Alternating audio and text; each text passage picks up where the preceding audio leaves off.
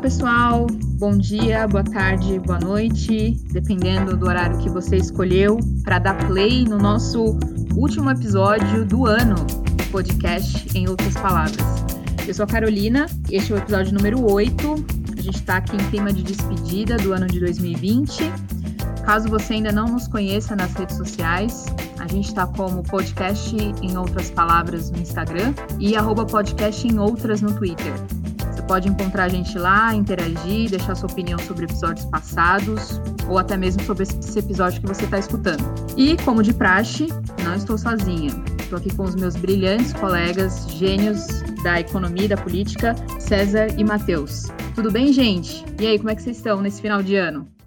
Olá, Carol. Bom dia, boa tarde, boa noite para você. Bom dia, boa tarde, boa noite para o Matheus também, para todos os nossos ouvintes. Tudo bem, tudo tranquilo. Nesse ano maluco, bem atípico de 2020.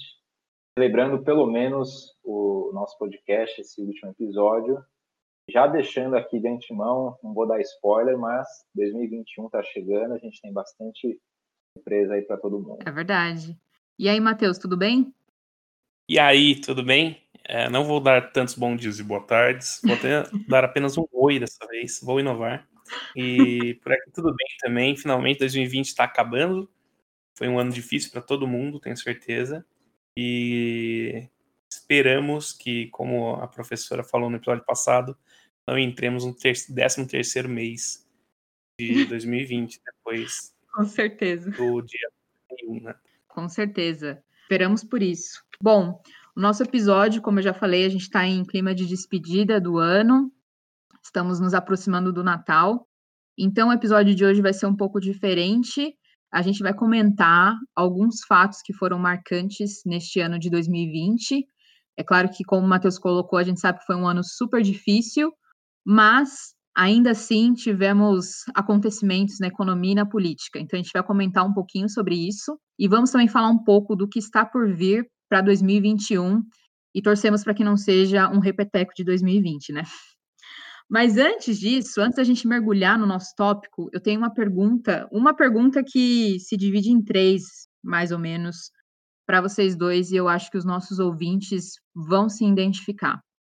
Eu quero saber de vocês. Estamos chegando próximo ao Natal, embora esse ano não vai ser como as ceias de antigamente, né? Vai ser uma ceia reduzida, sem festa e sem aglomeração. Mas eu quero saber, independente do número de pessoas, vocês gostam de uva passa no arroz? Sim ou não? Maçã na maionese? Sim ou não? E panetone ou chocotone? Matheus, o que, que você pensa dessas, dessas iguarias culinárias? Começando na polêmica, né? Polêmica eu sou, sempre. eu vou, vou trazer uma bomba aqui. Eu sou o maior defensor que existe no mundo de uva passa no arroz. Não Pra acredito. mim fica ótimo. Aquele doce no meio do salgado Não é acredito. sensacional. Maçã no meio da maionese é bom também, porque vira um salpicão quase, com um pouco de salsão ali. Isso torna muito melhor a maionese. É um upgrade da maionese, claramente. Entendi. Por fim, chocotone e panetone são duas boas variantes. Prefiro o chocotone, porque gordices são sempre melhores. Mas Com também certeza. sou amante do panetone. Então a sua polêmica É. não é tão polêmica, né, Matheus? Você aceita aí as variantes. Para você tudo bem. Pode ter uva passa, pode ter maçã. Entendi. Não, ne- no caso do panetone. No caso do arroz, eu quero sempre a uva passa, entendeu? Sempre. Não acredito. Pode tirar Estou chocada. Tantos anos de amizade, estou chocada. César, e para você? Meu problema com, com a uva passa no arroz é que esse ano foram tantas as elevações do arroz esse ano que meu medo é que fique pouco arroz e muito uva passa, entendeu? Então aí vai ficar, não vai, não vai ficar muito calibrado, vai ficar, enfim. Vai ficar uva passa com dosagem- arroz. É, então, acho que se tiver uma dosagem boa, até, até passa a uva passa. Enfim. Não sou um grande fã, não sou um grande fã, mas também não sou aquele cara que, que acaba com o Natal e sai. Não, não vou pegar isso aqui, não vou pegar aquilo ali. Acho que Natal é o momento da gente comer pratos diferentes. Não é meu prato preferido, não comeria no, no dia a dia, mas também não tenho tanta resistência assim. E a sua maçã, César? Você permite ter na maionese aí ou não? Eu acho que eu vou ficar em cima do muro de novo. Eu acho que como, mas por ser Natal, assim, mas não é aquela coisa que eu falo, nossa, não vejo a hora de chegar o Natal para eu comer aquela iguaria, sabe? Entendi. ocasião. Agora, Chocotone versus Panetone, acho que sou do time do Chocotone. Acho não, tenho certeza. É um Entendi. sabor realmente mais elevado. E você, Carol, o que, que você tem de, de opinião sobre isso? Eu, eu tô Carol, chocada. aproveita e conta como é o Natal aí na Suécia pra gente. Ah, é verdade. Olha, com relação às questões polêmicas, eu, eu sou oposto ao Matheus, estou até chocada com tantos anos de amizade, não saber que ele tem essas preferências. Eu não gosto de maçã na comida, na maionese, não gosto de uva passa no arroz. Inclusive, é um debate que eu tenho aí com os meus primos, né? Um, um abraço aí para os meus primos. E eu não gosto nem de panetone, nem muito de chocotone, porque o problema é que a massa, para mim, ela é meio estranha entendeu? Porque eu sei que eles, sei lá, vai licor, não sei o que, que tem naquela massa que é estranha. Mas deixo aqui também um abraço para minha irmã, que é fã de panetone raiz. Ela gosta de panetone. Então, é, Isso aí. Para mim é, um, é um pouco... irmã da Carol. É, nosso ouvinte aí, para mim é um pouco, um pouco estranho, mas tudo bem. Agora, o Natal aqui, Matheus, é, é bem assim, eu ainda não estou adaptada, porque é bem diferente. É, eles dividem em pratos frios, embora está frio, mas tem os pratos frios, que são as entradas, e depois os pratos quentes.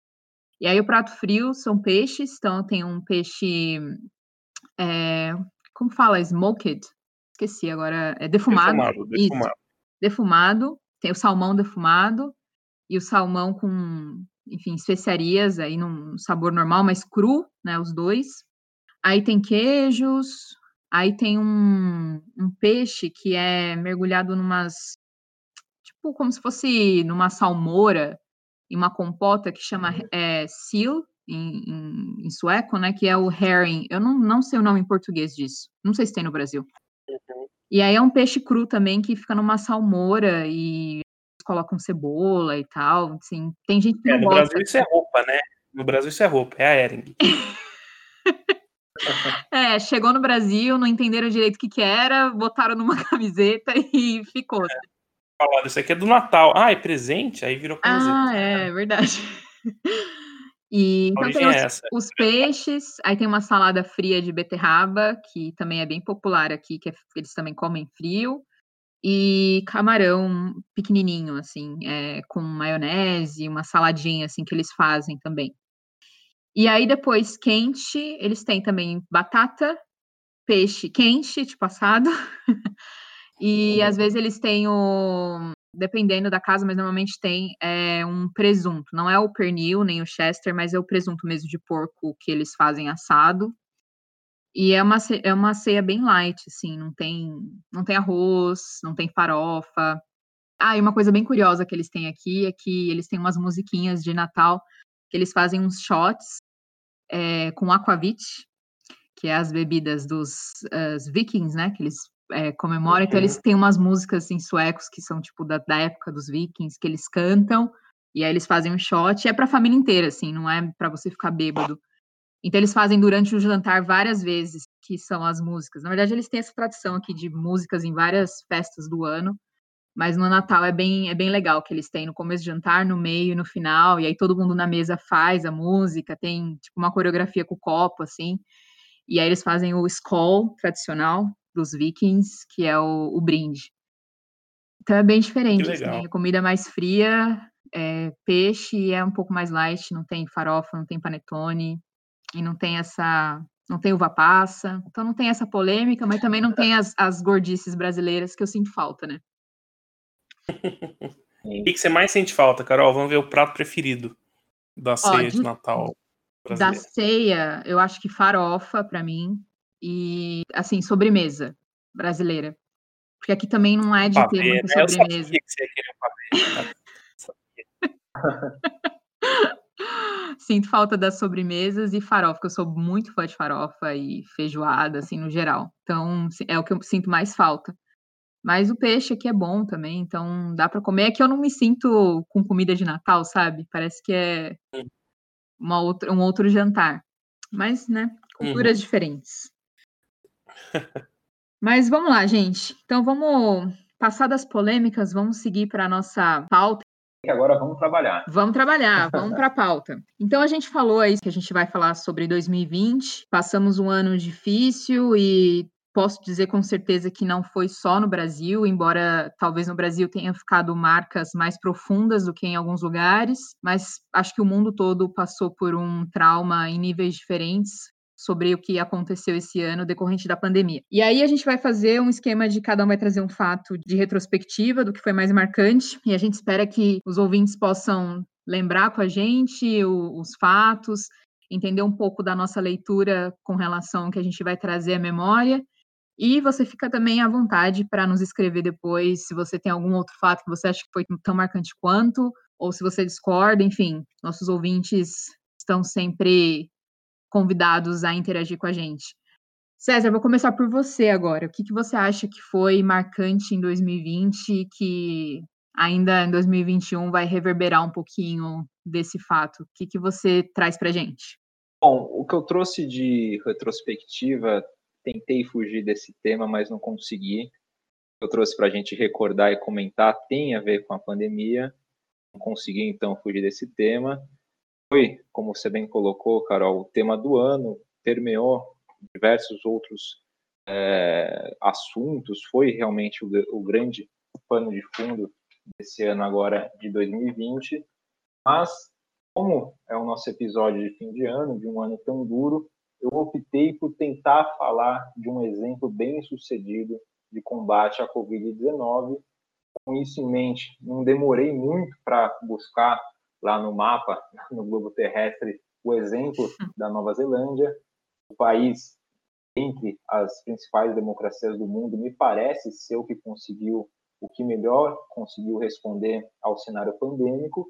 Então, eu quero falar rapidamente sobre o que os neozelandeses fizeram e meio que comparar ao que nós não fizemos, nós que eu digo em termos de Brasil, Uhum. E visto que o exemplo do Brasil, para falar a verdade, é um dos grandes cases de insucesso no combate à pandemia. Então, o sucesso no combate de um problema tão complexo como é a luta de uma nação durante uma pandemia nunca decorre apenas de um único fator. Múltiplos fatores explicam é, esse sucesso da, da Nova Zelândia no combate à pandemia. Mas eu gostaria de focar principalmente nas atitudes do governo do país no meu modo de ver, deu uma verdadeira aula nesses últimos meses, conseguindo de uma forma muito satisfatória combater a primeira onda de infecções e posteriormente também a segunda onda que acometeu o país lá por volta do mês de agosto.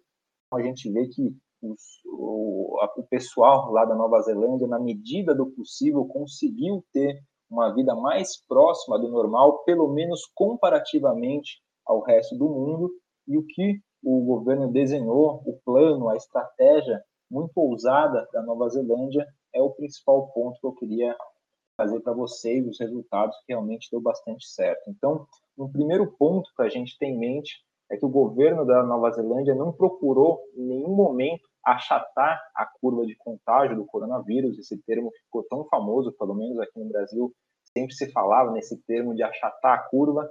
Na verdade, a Nova Zelândia quis amassar a curva, jogar para zero a taxa de transmissão da doença, eliminar as cadeias de transmissão da Covid-19. Para isso, o governo neozelandês, conforme coloquei para vocês, eles adotaram uma estratégia, eles tinham um plano bem desenhado. Primeiro, eles agiram muito rapidamente no começo da pandemia, quando havia um número baixo de casos, de casos, eles promoveram um duro lockdown no país inteiro ao final do mês de março. Foi um fique em casa mesmo, população não podendo sair ou para sair só para é, fazer o mais essencial, o que tem de essencial à vida, como fazer compras e a farmácia, de resto, sem conversa, sem jeitinho, as pessoas ficaram efetivamente em casa, no máximo possível de isolamento social. O governo, como era de se esperar, visto essa situação ofereceu um bom suporte financeiro, um robusto suporte financeiro para a população passar por esse momento. Aliado a essas decisões, o governo não deixou de se atentar ao que vinha de fora, ou seja, fecharam rapidamente as suas fronteiras, fecharam os aeroportos, então houve uma vigilância bastante efetiva a respeito disso. então a Nova Zelândia ficou mais isolada do que nunca, mais isolada do que a gente conhece. Sobre reconhecer quem estava doente, a gente viu que houve um expediente de testagem em massa, isso foi realmente um exemplo para o mundo, a forma como a Nova Zelândia testou em massa, assim como aquele expediente de rastrear e isolar contatos pessoas que tiveram próximas de alguém que testou positivo para a Covid-19.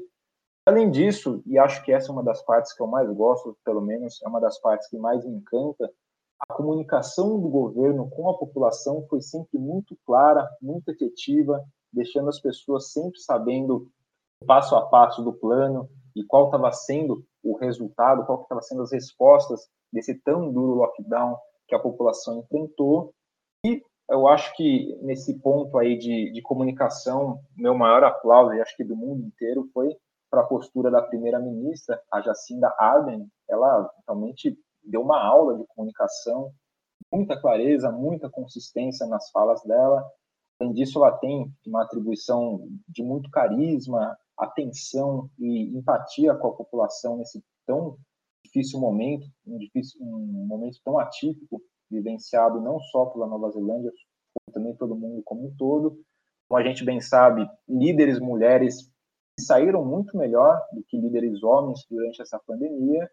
E também, só para fechar, que houve um papel realmente muito fundamental também a ciência. O que a ciência falava, a gente via que o, que o governo, o gabinete da Jacinda tornava é, bastante claro para a população, eles sempre levavam cientistas, médicos para passar as, diretri as diretrizes, então o papel da ciência foi fundamental. E agora, só para fechar mesmo, a gente vê que, tudo bem, o país foi favorecido por alguns aspectos anteriores à crise, ou seja, anteriores a pandemia. A gente vê que Nova Zelândia é um país rico e com baixa desigualdade, isso ajuda bastante.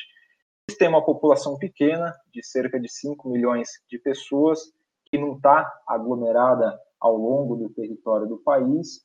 O fato do país ser composto de duas ilhas, ou seja, a geografia ajudou bastante. Então a gente vê que há pontos que ajudaram no ponto de partida Nova Zelândia, mas há uma conjuntura, um conjunto de fatores que contribuíram para o país se sair muito bem nesse combate à pandemia. E aí, com isso, e só para fechar minha fala e comparar ao nosso país, sei da complexidade que é o Brasil, que em quase nada a gente pode igualar a Nova Zelândia nos mais diversos aspectos, seja em termos econômicos, seja em termos sociais, seja em termos geográficos, seja principalmente em termos políticos, mas o que eu posso até colocar aqui, o que mais me entristece nessa história toda é que a gente foi muito mal aqui no Brasil e desde sempre. No começo da pandemia, a gente demorou muito para agir, demorou demais, demais para começar a testar. Testagem em massa nunca aconteceu no território brasileiro.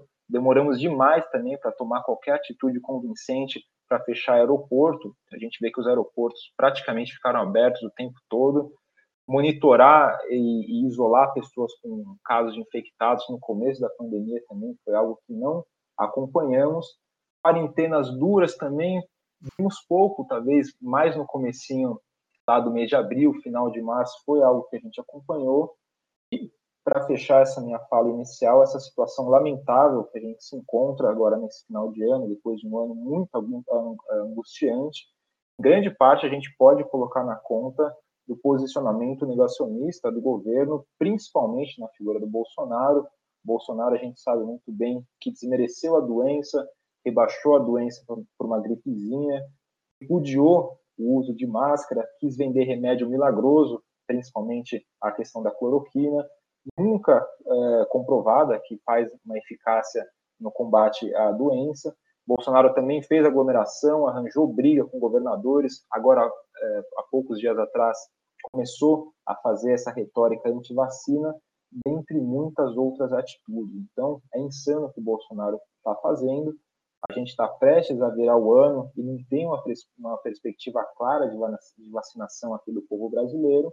E, por outro lado, a gente vê que a Nova Zelândia, além de ter feito um belo papel no combate à pandemia, já tem um norte para vacinar a sua população. E, além disso, até eu conversei com a Coral é, nessa semana, até uma notícia que ela me passou, o governo da Nova Zelândia comprou doses a mais para vacinar seus vizinhos, o pessoal que vive proximamente da Nova Zelândia, aquelas ilhas uhum. em torno da Nova Zelândia devem ser também vacinados. Então, a gente vê o seguinte: o Brasil realmente é um país extremamente mais complexo, em vários pontos, em vários fatores, é um país muito diferente da Nova Zelândia. A Nova Zelândia já tinha uma situação favorável para tentar implementar um programa. Não queria que fosse um cenário, na verdade, queria que o Brasil fosse parecido com a Nova Zelândia, mas é, reconheço que é bastante difícil, mas a gente pode colocar que a gente fez quase tudo ao contrário, e foi o que a gente já debateu em muitos episódios aqui do nosso podcast. A gente vê que a figura central de um presidente, de um comandante da nação, tem muito peso. E o Bolsonaro fez tudo ao contrário, desde posicionamentos pessoais dele até formas que é, ele se posicionou contra pessoas que estavam até tentando ajudar. Então, acho que isso eu gostaria de trazer de retrospectiva, tentando trazer um ponto um pouco mais favorável, que foi a situação da Nova Zelândia, mas ao mesmo tempo relembrar, é, lamentavelmente, a situação brasileira. Boa, César. Eu acho que o que é interessante nessa, nessa retrospectiva que você trouxe é que, como você colocou, apesar da complexidade que o Brasil tem e outros países também, cada país com, a, com o seu com a sua conjuntura, mas acho que é um exemplo de que é possível. Foi uma coisa que, que dá para se fazer. E o que mais me impressionou é, ao longo né, do ver posicionamento né, da, da Nova Zelândia com relação à crise, é essa clareza na comunicação, mesmo quando estava no, no alto da, da contaminação, né? E é uma coisa que a gente falou até no nosso episódio, acho que num dos primeiros, eu não lembro agora o número exato, mas que a gente comentou sobre isso, sobre como a população perdida, porque é, é uma doença nova também, a gente não pode esperar que todo mundo entenda desde o começo o que estava acontecendo, né? Tinha uma certa dúvida se era gente jovem também se infectava, se criança também se infectava.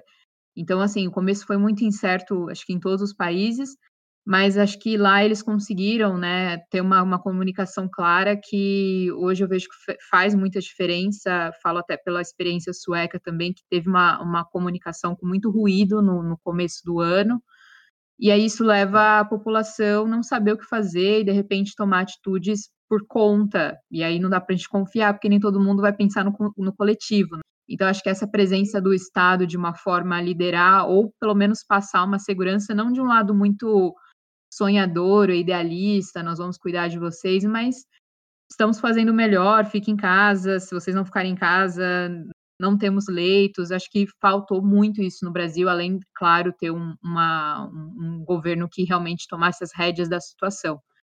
Então, eu acho e, que... E a... Ah, pode falar.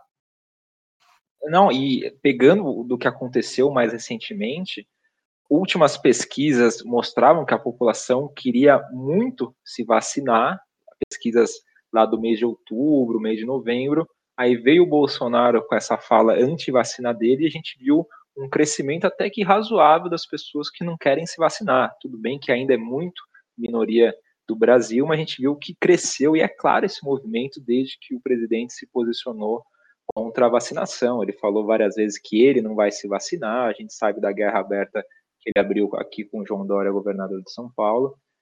De fato, esse ponto da comunicação, ainda mais uma doença nova, é algo fundamental que a gente não acompanhou aqui no Brasil. É, ainda mais porque a gente fala de um país que é, temos ainda pessoas que não têm acesso à internet, que consomem televisão com canal aberto, então é onde elas vão encontrar informação, né? Lógico que também as, o WhatsApp é muito forte nesse sentido, mas é, se a gente for pensar no interior do Brasil e, enfim, periferias é, onde a população mais velha ou não, alfa, não alfabetizada não tem acesso né, à internet para, de repente, ler um artigo científico ou comparação de dados que a gente, por certo privilégio, tem acesso, tem que ser uma comunicação do governo, que seja usando programas de TV, o canal aberto, mas uma comunicação clara. Eu acho que isso foi, foi bem assim complicado. E quando houve, como você falou, tem essa comunicação meio torta, né? falando que as pessoas vão virar jacaré e tal. Então é realmente é realmente de chorar. E Matheus, você você acha que as pessoas vão virar jacaré? O que, que você pensa sobre isso? Você quer comentar alguma coisa? E na é, sequência também você pode bom. trazer o seu seu dado aí, o que, que você pensou para a retrospectiva. Mas antes eu quero ouvir o que, que você acha. Você acha que tem um risco da gente virar hum. verde? Eu acho que tem, e a gente vai apenas aprender a dançar axé, o que já é uma vantagem, né? Todo mundo tem que saber dançar axé e dançar o tchan. Mas só para falar rapidamente da Nova Zelândia também, é, é, impressionante o quão bem sucedidos eles foram para conter o, os casos de coronavírus lá.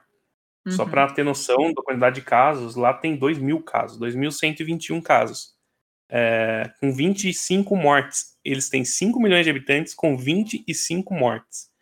É, é impressionante. É 5 mortes por milhão de habitantes. É o menor nível, é um dos menores níveis do mundo, é muito, foi muito bem feito. Para ter noção, a maior nível, maior nível de contágio anual foi 89 casos num dia, é, em, em, abril, e não teve segunda onda, ficou no máximo em 25 casos. Uhum. Isso mostra. Eles tiveram um princípio de. Eles tiveram um princípio de segunda onda, eles até chamaram isso, só que foi muito localizado. Eles já fecharam. É, é, exato. A cidade que, que foi acometida por esse princípio de segunda onda, eles agiram muito rápido e, e esses 20, 25 mortes, tudo bem, vamos concordar, as pessoas que morreram e as familiares e amigos, realmente um, um, algo muito difícil, mas estatisticamente falando, 25 mortes é praticamente nada, é zero, né? É, eu acho que mais gente morre de raio do que de, de Covid na Nova Zelândia. Uhum. Então é um é. chute, não tô brincando, mas é muito pouco, é muito uhum. pouco. Para a quantidade de, de pessoas lá, Claro que tem alguns fatores que ajudam, por exemplo, é uma ilha é, é, é mais fácil se fechar nesse sentido, mas está longe de, de ser apenas isso. Né? Tem muito da ação política local muito bem feita, né? Outra coisa que mostra o quão, quão, quão bem analisado eles, eles estão, quão, quão bem preparados eles estão, é o fato de comprarem vacina para outros lugares ao, ao redor, né? Para países uhum. vizinhos. É. O que é importantíssimo. Não adianta você controlar aqui a pandemia e continuar ao seu redor trazendo de novo o vírus. Porque lembrando, a vacina não é 100% eficaz. Uhum. Ela vai sempre deixar algumas pessoas não vão criar imunidade.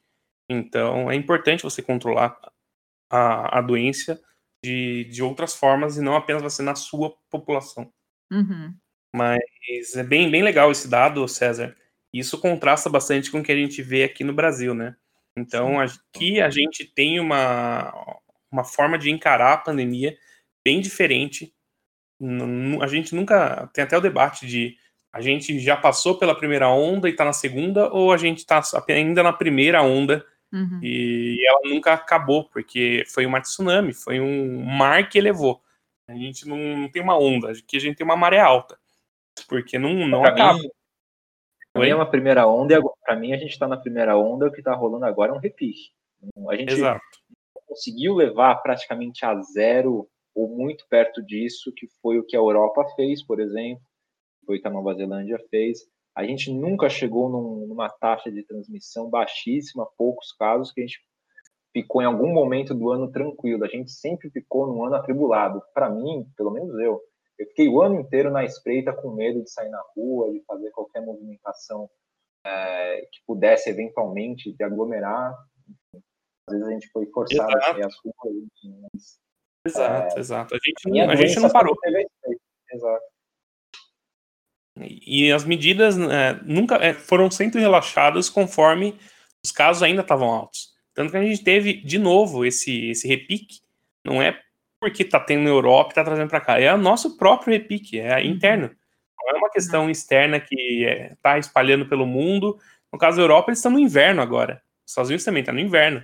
Então é uhum. natural que você tenha mais casos por conta de você fechar é, os locais e, e, enfim, é mais fácil. Mais dentro de casa, né? no, no inverno, né? Porque é mais fácil de contaminar. Uhum. Esse é talvez um dos principais motivos de lá estar tá tendo repique. Aqui não, aqui a gente está no verão agora, então seria um momento que a gente deveria ver um, uma diminuição de casos. Mas a gente não vê. E, e isso, o, o, a Covid, ao longo do tempo aqui, trouxe muitos impactos é, econômicos também. Então, quando uhum. a gente, no nosso primeiro episódio, a gente discutiu sobre é, qual, se, quais seriam os impactos econômicos, se era melhor fechar, se não era melhor. Então, o meu tema, eu resolvi trazer alguns dados econômicos, principalmente expectativa de mercado e outras coisas. Então, eu queria começar com, um, com índices de expectativa. E um, dois índices legais, os dois são feitos pela GV. Um é índice de confiança empresarial, é, do empresário industrial, tá bom?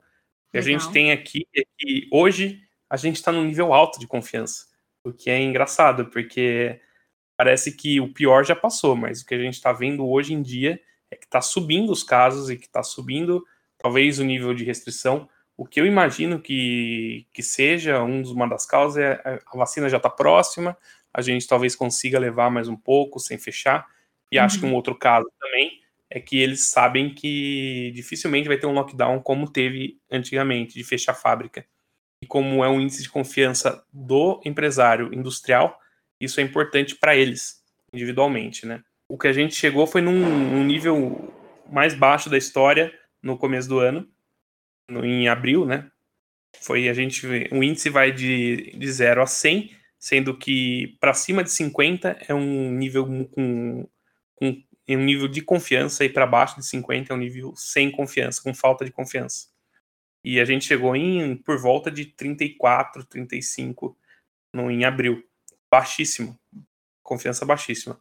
Hoje a gente está em 63,1. Então a gente já vê que a confiança está retomando. Falando um pouco de sondagem do, de confiança do consumidor, também feito pela FGV. A gente também está num nível mais alto. Aqui não é de 0 a 100, falta de confiança, nada do tipo, mas é, também vai de, de uma escala mais ou menos de 0 a 100.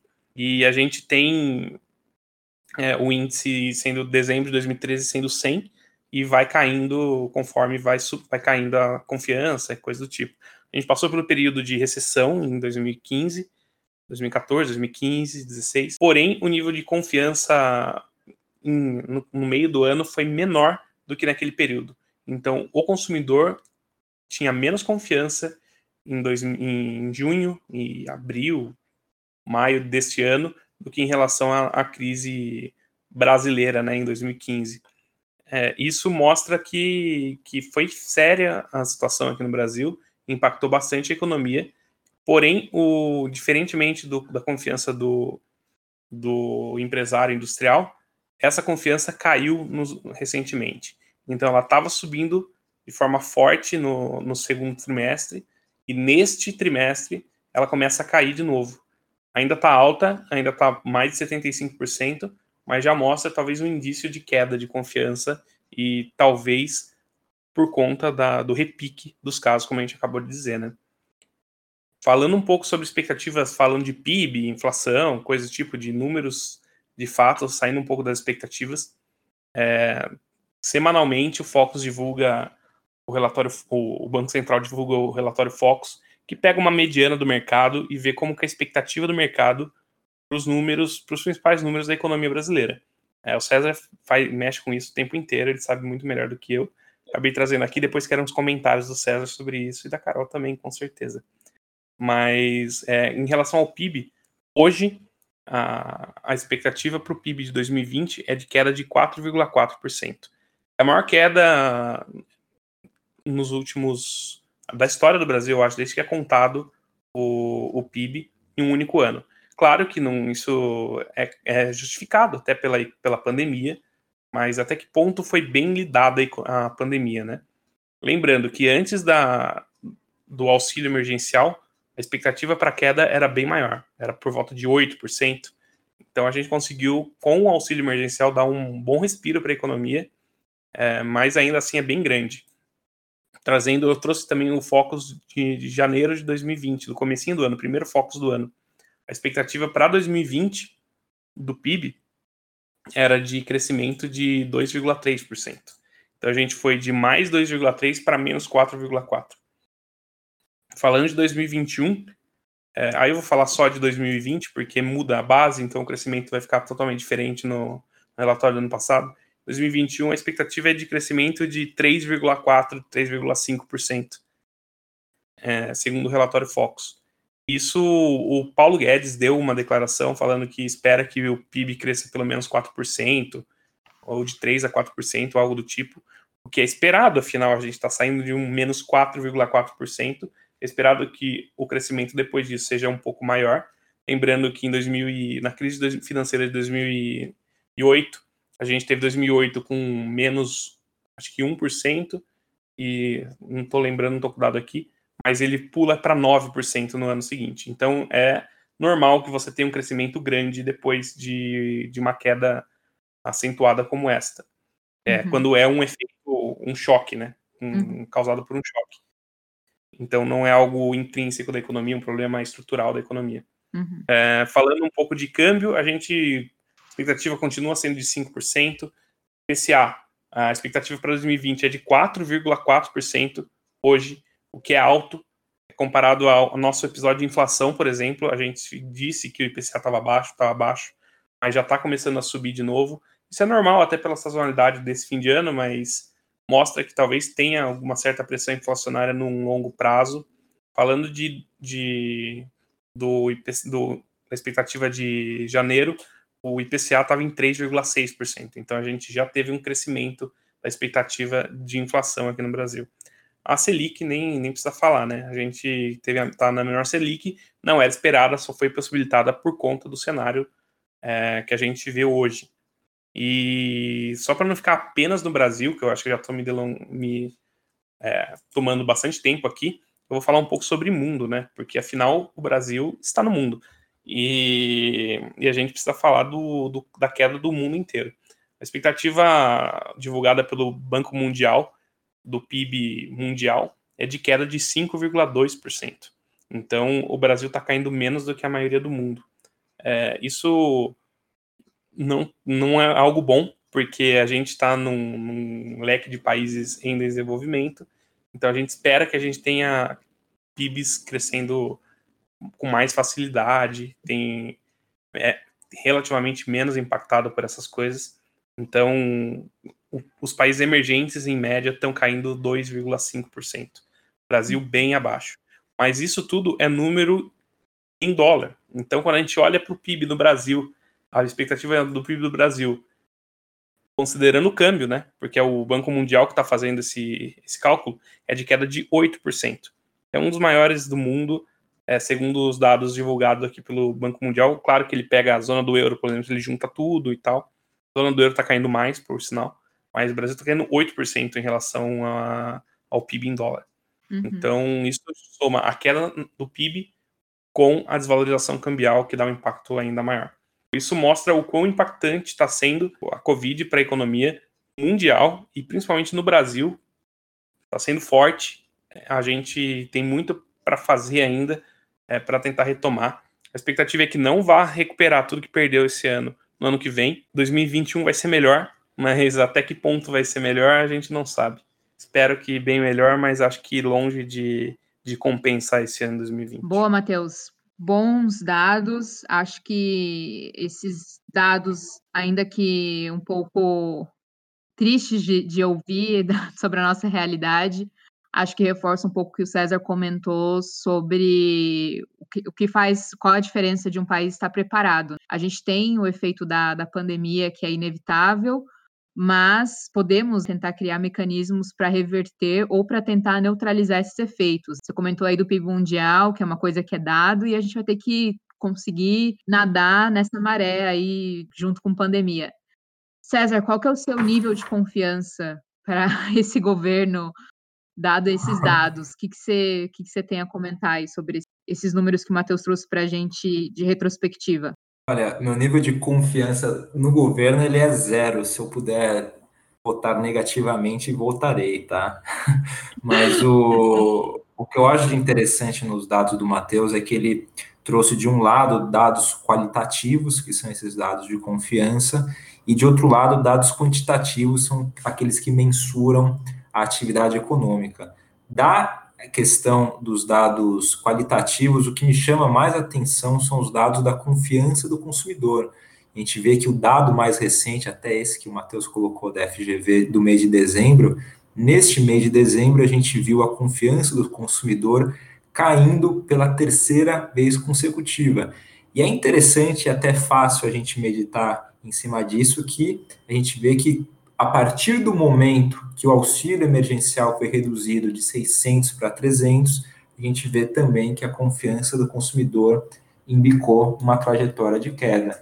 E a possibilidade muito real da gente entrar em 2021 sem nenhum novo programa de sustentação de renda das famílias, no momento em que o mercado de trabalho mostra pouquíssima tração e a pandemia, sem dúvida alguma, aponta para um quadro de severidade, eu acho que esses são bons motivos e negativos motivos para a gente imaginar que a gente vai começar 2021 com índice de confiança do consumidor para baixo. Até nesse dado que o Matheus colocou, eu, eu, analisei ele um pouquinho hoje de manhã.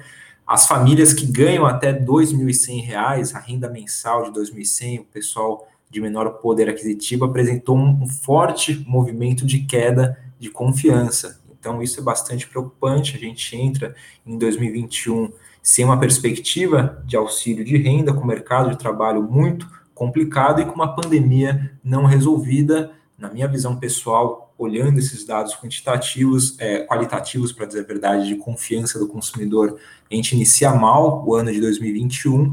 E falando um pouco sobre a questão dos dados quantitativos que o Matheus trouxe um pouco, só para traduzir de uma forma é, que eu analisei esse ano aí de 2020, a gente vê que o setor industrial e o setor de comércio se recuperaram mais, mais rapidamente durante essa crise, ambos já estão operando em patamares acima dos vistos antes do início da pandemia, ambos foram muito favorecidos por essas medidas de suporte à economia, e mais uma vez a gente exemplifica o auxílio emergencial, mas o setor de serviços ainda não recuperou tudo que perdeu durante a pandemia e ainda vai demorar para isso, porque o setor de serviços ele é muito dependente de aglomerações de pessoas, o que é muito inviabilizado por causa desse quadro pandêmico.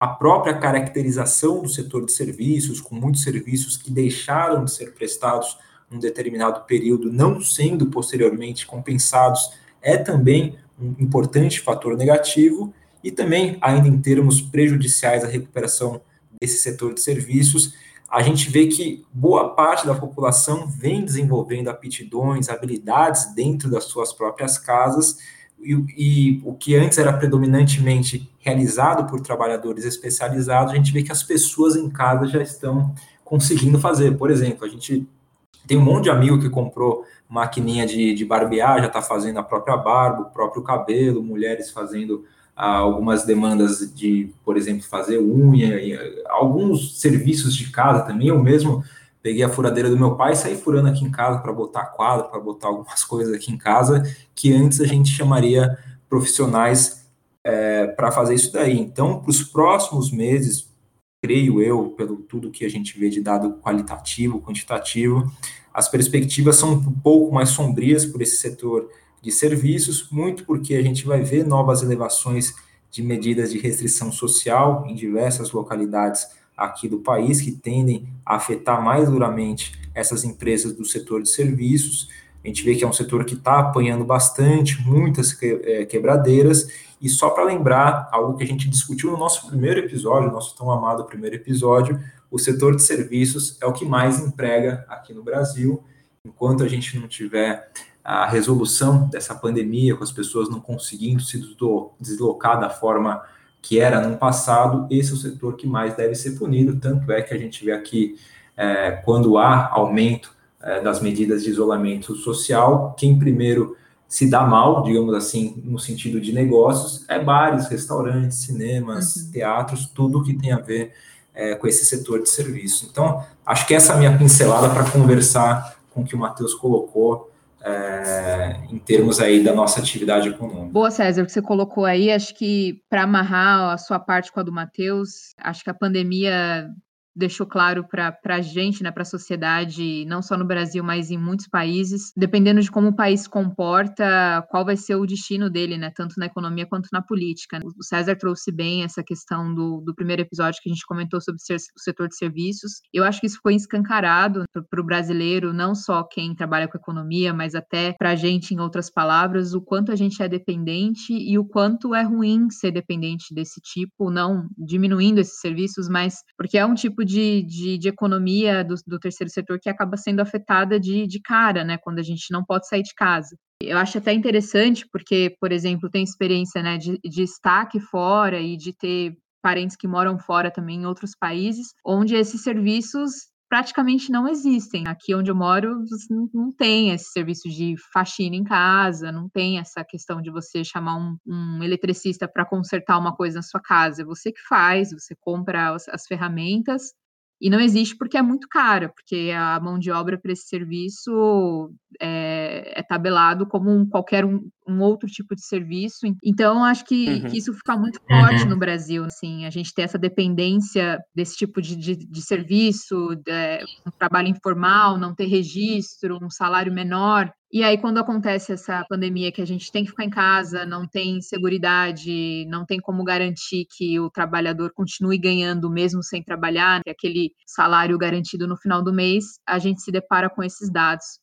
Então, é uma retrospectiva triste, Matheus, esses dados, mas acho que são importantes porque mostram a nossa realidade e o que, que o governo presente e possivelmente o, o futuro de, de 22, que já se fala, né, já estamos em campanha, vai ter que enfrentar, né? Porque, como você bem colocou, Matheus, são dados que não vão melhorar ou não vão embora, as marcas não irão embora no ano que vem. Não é porque temos vacina, bem ou mal temos vacina, que os dados vão, vão se tornar positivos.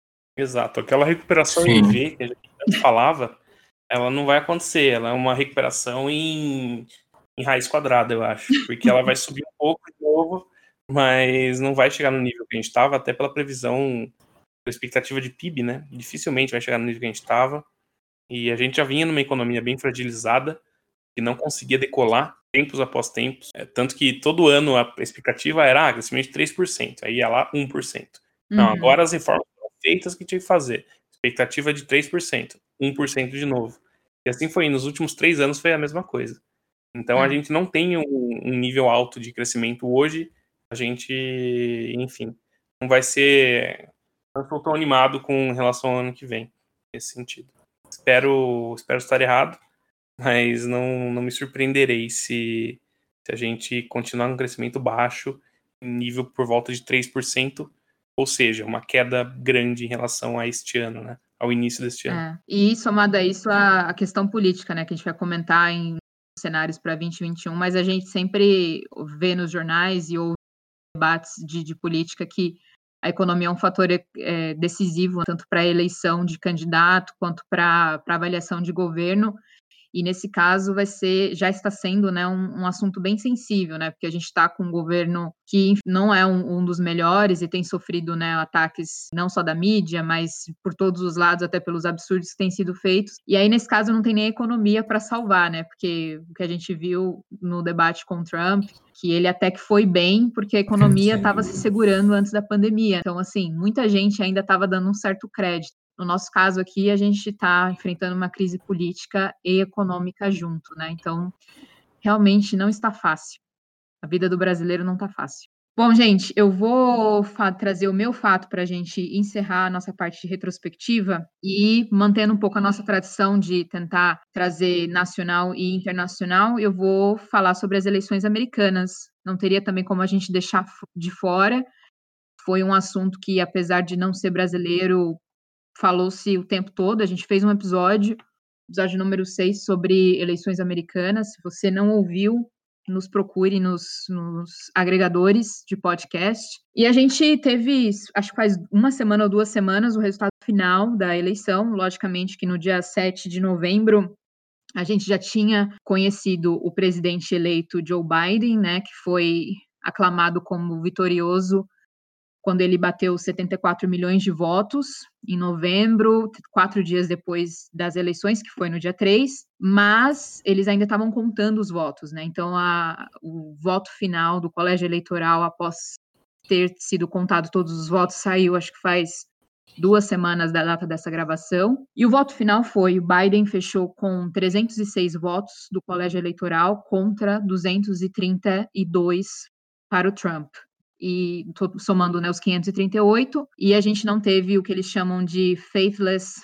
elector, que é quando um, um delegado do colégio eleitoral não vota no candidato que o Estado ganhou, que é uma coisa da, das, dos detalhes, das minúcias da eleição americana, mas não aconteceu isso, então foi 306 a 232. E aí, o que, que a gente tem para comentar dessa eleição, além de ter sido uma grande surpresa, para uns, surpresa, para outros, uma confirmação, talvez com não tanta ênfase, mas uma confirmação do que estava sendo esperado já. A gente teve a eleição mais votada da história americana. O Biden fechou as eleições com 81 milhões de votos populares. É, a eleição total teve 158 milhões 537 mil 765 votos.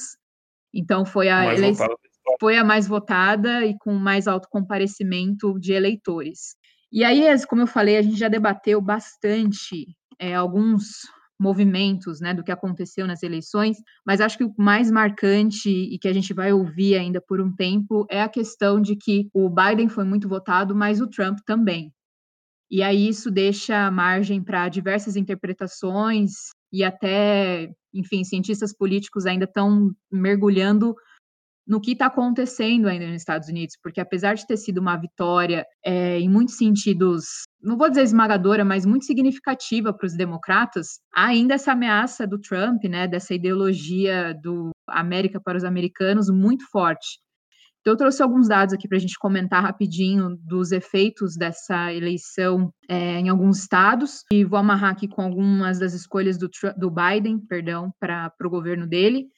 E aí a gente pode deixar os nossos ouvintes aí pensando o que, que pode vir a acontecer nos próximos quatro anos para o Biden, é, com a sua vice Kamala Harris, e o que, que o Trump vai fazer nos próximos quatro anos. Também quero ver o que os meus colegas têm a dizer. Bom, o Biden, é, como a gente falou, né, foi uma vitória de certa forma apertada, esperada, mas apertada. E o, o, fator de decisão foi mesmo os estados que eles chamam de swing states, que estava todo mundo ali na dúvida para que lado ele iria, se era democrata ou republicano, e os estados que o Trump venceu em 2016, quando ele disputou contra Hillary. Então, estados do Arizona, Georgia, Michigan, Pensilvânia e Wisconsin foram os estados aí que foi chave na, na decisão.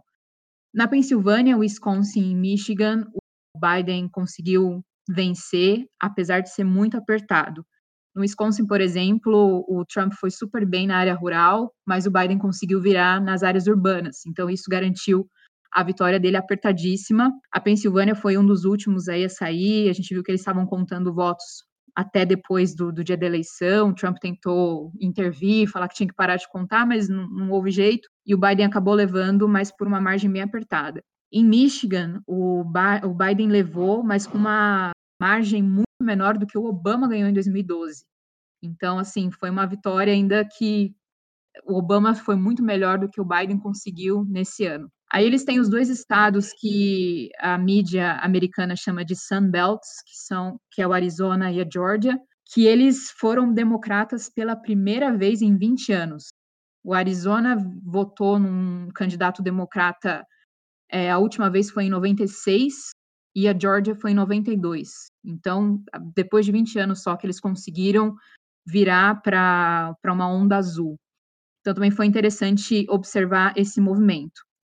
Aí tem alguns estados que a gente vê que vai ficar de alerta para as próximas eleições, que eles viraram à esquerda, mas não se tornaram democratas. Foi a North Carolina, né, Carolina do Norte, e o Texas, para surpresa de todos. Então, se você olha no, no mapa de de dados e margens de eleitores, inclusive convido o nosso ouvinte a ouvir e procurar no, no site do 538, que a gente já falou aqui. Eles trabalham com material de política, dados e material gráfico muito, muito interessante sobre política americana. E aí, se você procurar lá, você vai ver né, as margens de eleição para Carolina do Norte e o Texas, a curva, desde 2000, tem sido muito mais à esquerda, mas ainda assim foram, votaram como, como republicanos. E aí a grande questão, né, que a gente, até nós, no nosso grupo aqui do WhatsApp, a gente comentou sobre a questão da Flórida. Será que a Flórida é republicana agora? Uhum. É, o Trump conseguiu levar mas aí ficou essa questão, né, de será que é completamente republicana? Por que, que é republicana, né? Temos tantos cidadãos que moram lá, são latinos, e essa foi uma da, das grandes, grandes surpresas, né? Porque se a gente for comparar com 2016, proporcionalmente e pelas porcentagens, o Trump ganhou votos de latinos, aumentou quando você compara 2016 com 2020. Isso é um movimento muito curioso, né? Porque quando você pensa na comunidade latina, comunidade de imigrantes, a princípio a gente não imaginaria que o Trump teria acesso a esses eleitores, mas aumentou. Então é um fato bem interessante. Eu não vou entrar nos detalhes aqui, mas até estava lendo, acho que foi no New York Times, que eles falam que chegaram a questionar o Biden sobre uhum. isso e ele falou: não, a gente vai conseguir virar, e ele conseguiu virar apenas em um, um distrito, né, que eles chamam de county, na Flórida, que foi uh, o, distrito, o, distrito, de Miami-Dade, acho que é assim que pronuncia, Miami-Dade County, que ele ganhou por 80, 85 mil votos. E no, teve um outro distrito também que chama Osceola County, que o Biden ganhou por 23 mil votos, enquanto a Hillary em 2016 teve 35 mil votos. Então, assim, é, o Biden não só diminuiu os votos que, eles, que ele teve na Flórida, como o Trump ganhou. Então, é um movimento bem interessante da gente se pensar aí para os próximos quatro anos. E aí a gente tem estados que, que eles chamam né, os purple states, que ora é vermelho, ora é azul, mas que foram facilmente para o lado do Biden, Colorado, por exemplo, a Virgínia, Maine, Minnesota, New Hampshire, e alguns estados que continuaram também imóveis desde 2016, por exemplo, Nevada, Ohio, que continuaram na, na onda republicana. Um outro dado interessante de se observar, que eu estava dando uma pesquisada, foi que em 2016, é, alguns analistas dizem que foi uma que foi uma eleição de rejeição aos democratas, porque não, não compraram o discurso da Hillary. Outros analisam como uma, uma eleição que foi tomada pela ideologia do Trump. Porém, em 2016, outros partidos que a gente não ouve falar, principalmente no Brasil, né, que não é a nossa, não é a nossa realidade, a gente só cobre o que está de mais destaque na mídia. Mas em 2016 a gente teve bastante votos Partido Verde, outros partidos nos Estados Unidos.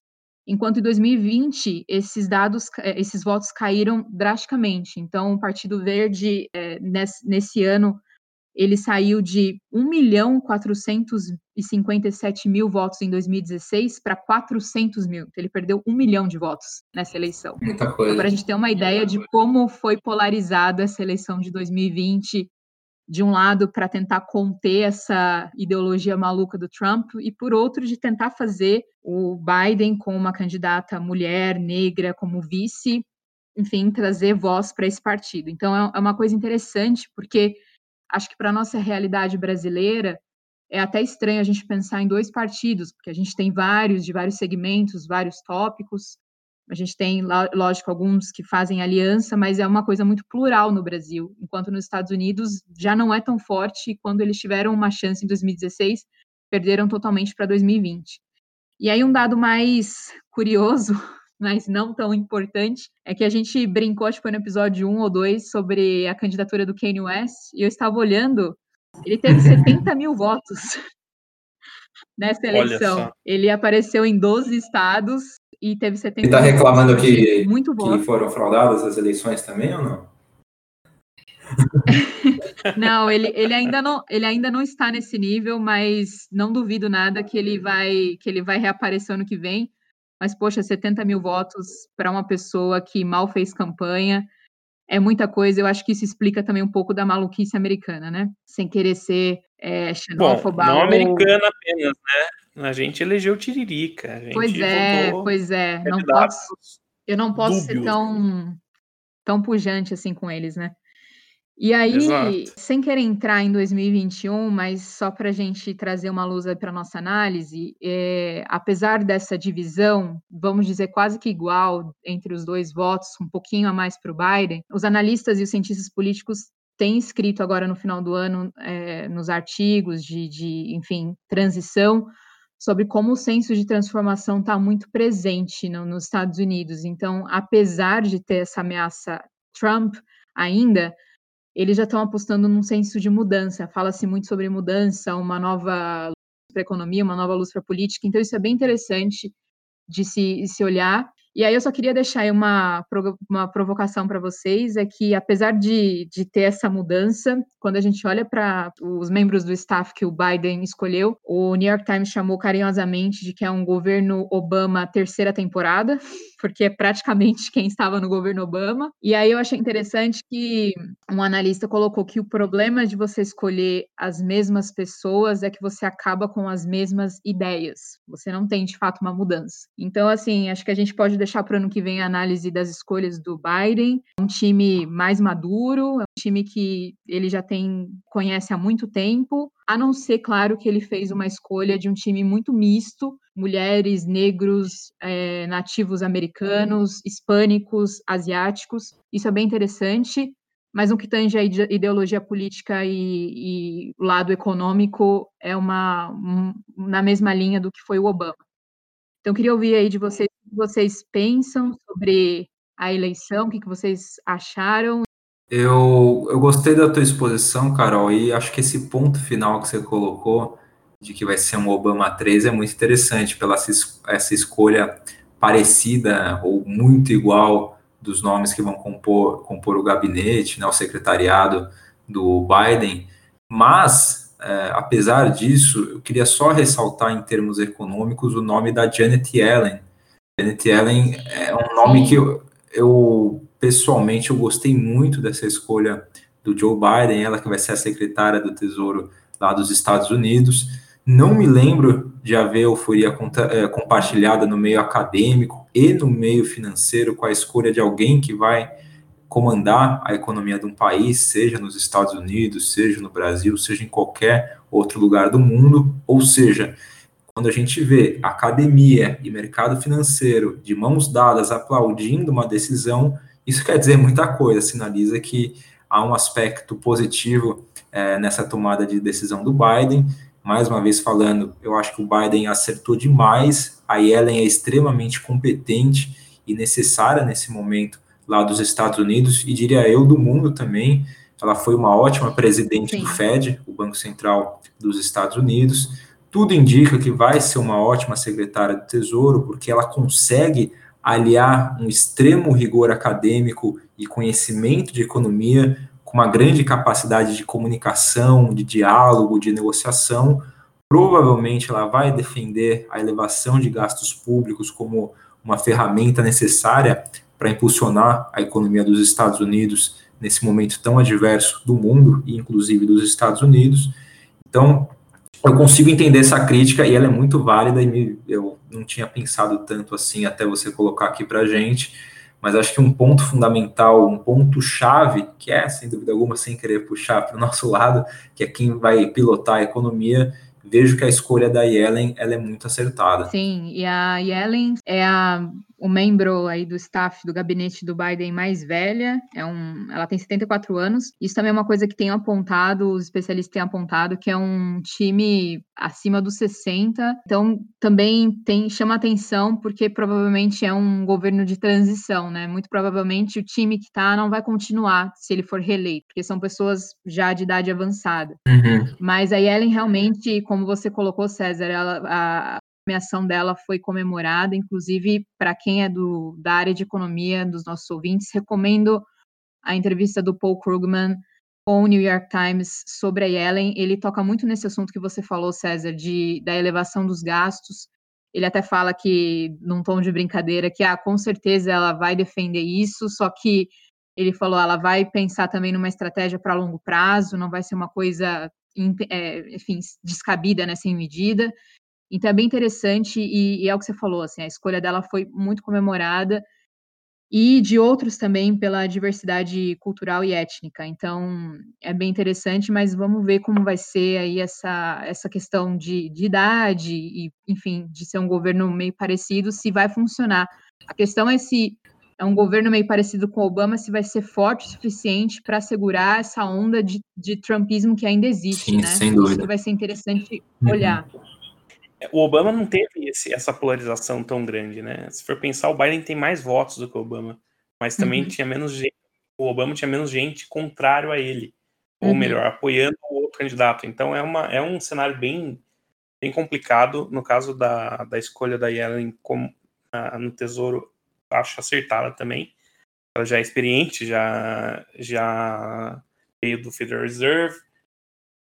E, mas vai ser um período desafiador. Eu não acho que vai ser fácil. Eu acho que, até por conta de tudo que o Trump fez, de demorar para reconhecer, é, isso pode complicar um pouco no, no, no sentido da, da incisão das decisões do governo. Então, acho que, que vai ser desafiador. Acho a equipe boa, mas esse ponto que você levantou, Carol, sobre não ter. vai fazer as mesmas coisas, acho que é, que é bem relevante. Uhum. Talvez falte um pouco mais de, de renovação nesse sentido. É, mas só uma, uma coisa curiosa, só para trazer um pouco os assuntos diferentes. O Bolsonaro foi o último a reconhecer, um, um dos últimos a reconhecer. Eu acho que só o, o Kim Jong-un reconheceu depois dele o Biden como presidente eleito dos Estados Unidos e parabenizou depois de mais de um mês. Então já mostra, já, já de novo, vergonha do presidente que a gente tem, né? Então, desculpa bater de novo no presidente, mas só para mostrar que de- nem diplomaticamente ele acerta. Parece, inclusive, eu vi uma notícia de que acho que o Estadão deu. Isso veio do diplomata brasileiro nos Estados Unidos disse que tinha evidências de fraude nas eleições para o Bolsonaro. Uhum. Uma, uma informação passada é, erroneamente e ele- isso fez com que ele demorasse para parabenizar, demorasse, demorasse, demorasse. Depois que ficou claro que não teve fraude, ele acabou reconhecendo tarde demais. Né? Uhum, é. Sim, vamos ver cenas dos próximos episódios. Eleição americana. Bom, eleição já acabou, mas governo americano democrata, relações com o Brasil, já fazendo um jabá próprio. Você, ouvinte, continue ligado com a gente, que teremos episódios sobre isso ano que vem. Bom, gente, então a gente fez uma, um apanhado aí de dois. Claro que a gente não trouxe todos os fatos, porque foram muitas coisas, não só no Brasil como no mundo. É, a cada descoberta da pandemia, acaba, a cada país atingido de uma forma diferente, a gente via reflexos no Brasil de alguma forma. Então, a gente trouxe alguns fatos que podem não só fazer a gente relembrar o que aconteceu, mas também fazer a gente trazer um pouco de pensamento crítico para 2021, não só em quem a gente tem que votar nas próximas eleições, mas também que tipo de mídia a gente consome, que tipo de informação a gente repassa. A gente falou sobre comunicação com clareza. Eu acho que é importante a gente ter isso em mente. Quanto uma, um ano que a gente ficou tão recluso, isso foi tão necessário. Então, uma forma da gente refletir um pouquinho sobre o que foi discutido e tentar continuar a fazer esse exercício em 2021. E falando no próximo ano, a gente vai fazer aqui uma pincelada em três pontos que a gente acha que é importante ficar ligado no ano que vem. A gente não vai fazer previsões porque não temos bola de cristal, embora as pessoas achem que economistas têm bola de cristal, mas vou acabar com o sonho do, dos ouvintes, não temos mas somos bons palpiteiros, né? Então a gente vai dar um pal uns palpites aqui do que pode acontecer no ano que vem. César, o que, que você acha que, que pode acontecer? É, o que eu quero dizer é que eu vou fazer uma aposta. Depois não quero vir ninguém me cobrando nada, viu, gente? Porque. Vamos cobrar, porque eu fui cobrada nesse podcast. É. Vamos cobrar sim. Ah, você falou que o Trump é excelente, né, Carol? É, é, nesse, nesse podcast eu estou sem moral no momento, mas estou apostando que o novo ano vai trazer bons ares. Então. Bom, mas. E vamos cobrar o César, gente. Campanha aí, hashtag o César. cobrando o César. Então, pessoal, o que eu quero refletir nesse espaço de olhar para 2021, aposta para 2021, é sobre a hipótese de o presidente Jair Bolsonaro ter aumento da sua taxa de reprovação. Antes de trabalhar nessa hipótese, eu quero fazer um brevíssimo recorte de 2019 e 2020 deixando já muito claro de antemão que o Bolsonaro nunca foi um presidente amplamente popular, pelo contrário. Essa é uma informação que às vezes a gente se esquece, mas que é muito importante a gente ter em mente. Bolsonaro não é um presidente popular. 2019, resgatando primeiro 2019, primeiro ano de mandato do Bolsonaro, o Brasil, grosso modo, se viu dividido em três partes razoavelmente iguais, bem divididas. Um terço do Brasil apoiava o governo do presidente Bolsonaro, um terço rejeitava e um terço, digamos assim, era indiferente ao que estava acontecendo, era aquele pessoal que, quando perguntado pelos institutos de pesquisa sobre a avaliação que tinham sobre o governo e a presidência do Bolsonaro, simplesmente falavam que era regular, o que diz pouco aí para a gente entender a cabeça dessa turma. Veio 2020 e a pandemia, e os números de aprovação e de reprovação do Bolsonaro deram uma boa chacoalhada ao longo do tempo. Num primeiro momento, no começo da pandemia, houve aumento da taxa de reprovação do Bolsonaro, muito em decorrência daquela postura de negacionismo do presidente contra a doença, em meio ao cenário inicial de caos quanto ao cenário sanitário, econômico, político, Bolsonaro afrontando a democracia, diversas notícias de esquemas do filho dele, o Flávio Bolsonaro, e também das famosas rachadinhas do Fabrício Queiroz. Houve também saídas traumáticas de ministros, principalmente do Mandetta, ministro da Saúde, depois do Nelson Teich, e teve também, acho que a cereja do bolo do momento mais difícil do Bolsonaro, que a gente acompanhou esse aumento da taxa de reprovação, que foi a saída do Sérgio Moro, gostando ou não dele, uma pessoa que até então tinha é, bastante popularidade, dava uma sustentação interessante ao, ao, governo Bolsonaro. Então a gente teve esse primeiro momento de aumento da taxa de reprovação do, do presidente, visto toda, todas essas, essas motivações.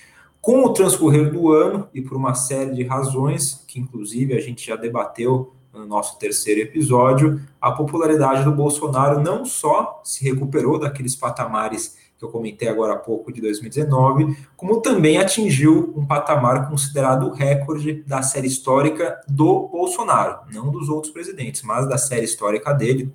A maioria dos institutos de pesquisa mostrou isso daí. Numa visão é, pessoal que eu tenho, a gente vê que isso daí teve muito a ver com a questão do pagamento do, do auxílio emergencial. Então, isso daí teve um peso enorme para essa tentativa é, de recuperação e depois esse aumento da taxa de aprovação do presidente. Mas acho que aí é o, o que acho que é interessante para a gente meditar é trazer um pouquinho da minha fala inicial e o que a gente não deve perder de vista. Bolsonaro nunca foi um presidente amplamente popular. Em termos históricos, ele é um presidente com uma avaliação baixa para esse momento da presidência. Eu digo esse momento completados dois anos de presidência. Se a gente for pegar no recorte do mesmo período, dois, dois anos de presidência, Fernando Henrique Cardoso tinha bem mais alta a taxa de, de aprovação, estava em algo em torno de 45%, segundo o Datafolha o Lula tinha 47% e Dilma tinha 62%, enquanto o Bolsonaro tem 37%. Então ele tem, no último Datafolha, só para pegar esse instituto como base, 37% de avaliação positiva e 32% de avaliação negativa, enquanto o restante é ou quem não quis responder ou a avaliação regular. O único presidente desde a redemocratização que teve menos taxa de avaliação positiva foi o Collor, que com dois anos de mandato tinha apenas 15% de avaliação positiva. E agora vai a minha aposta aí, então vocês podem me cobrar ao longo de 2021 por que, que ele vai se tornar mais impopular em 2021, de acordo com essa minha hipótese, é que ao entrarmos nesse terceiro ano de mandato do presidente, a população vai notar que, em termos práticos, suas condições de vida não apresentaram melhoras, até pelo contrário. De um lado, o auxílio emergencial vai ser encerrado em 2020, mesmo se ocorrer alguma mudança no começo de 2021, a tendência é de que esse auxílio seja menor, tanto em termos financeiros como também a abrangência vai ser mais reduzida. De outro lado, a taxa de desemprego vai continuar subindo, vai continuar num processo de elevação, enquanto o rendimento atrelado ao trabalho deve seguir com muita dificuldade de expansão. Ainda dentro do mercado de trabalho, a gente deve observar um aprofundamento da precarização, num contexto de maior informalização e de queda da rede de proteção social aqui do Brasil. Além do mais, até falei na parte lá do setor de serviços, muitas empresas estão quebrando e com essa falta de controle, essa falta de cuidado da pandemia, mais quebradeiras a gente vai verificar, principalmente de pequenos negócios ligados a esse setor de serviços, principalmente. Então, acho que esse é um dos problemas que pouca gente dá o cuidado devido, mas essa quebradeira de empresas é algo muito significativo e que está avançando aqui no Brasil.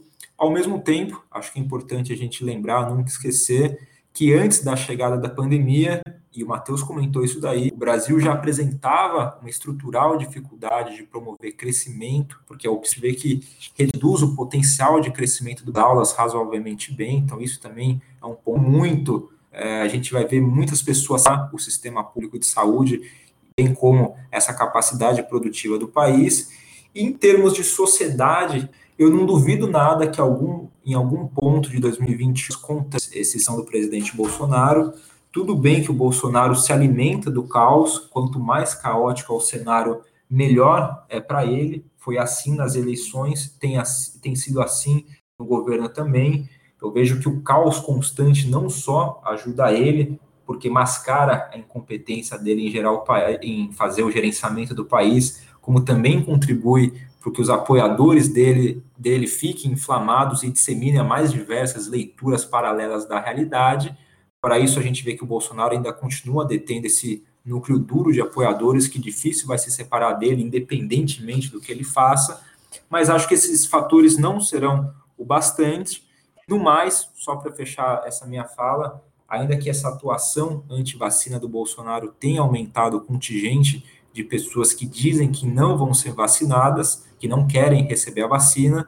A maioria da, eh, da, da, população brasileira não aguenta mais a pandemia, quer sim se vacinar, o mundo se vacinando e o Brasil ficando para trás, com o presidente querendo brigar com governadores e com essa retórica totalmente fora da, da realidade, vai cobrar um preço para ele.